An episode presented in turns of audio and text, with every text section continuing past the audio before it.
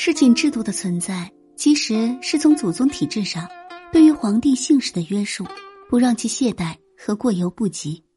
什么是懈怠呢？一般来说，皇帝十四岁左右的年纪，宫女就开始教授皇帝一些初通人事的方法。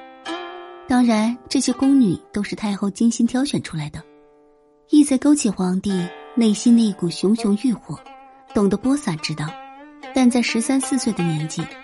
按照现代人的观点来看，刚刚小学毕业正是贪玩的年纪，过早的接触性其实是不好的。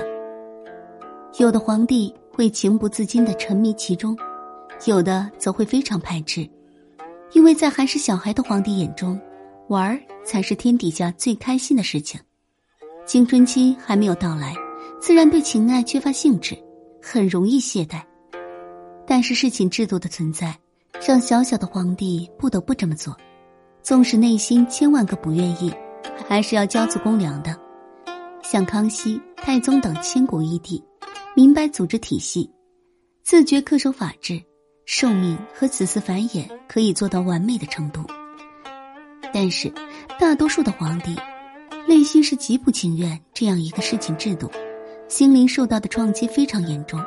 只不过，古代没有心理医生。不会自然疏导，致使皇帝成年之后做出了出格的事情，影响最终的寿命。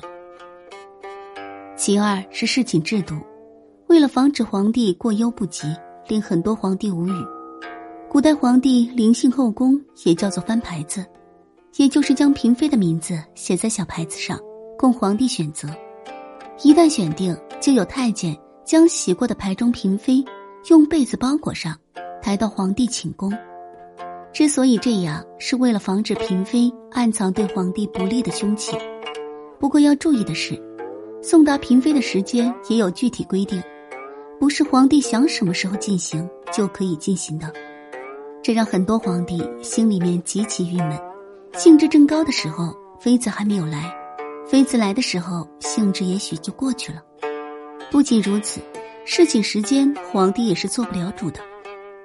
当皇帝正和宠妃巫山云雨时，如果时间过长，管事太监就会在外面敲锣，提醒皇帝该适可而止了。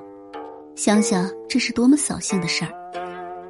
如果到了王朝末期，皇帝不仅自身短命，还子嗣凋零，衰落是迟早的事情。另外，明朝时期侍寝的时候还要焚香，特别是嘉靖和万历这祖孙俩。把房事看作通道家长生之术的方法，长此以往，其实是不利于身体健康的。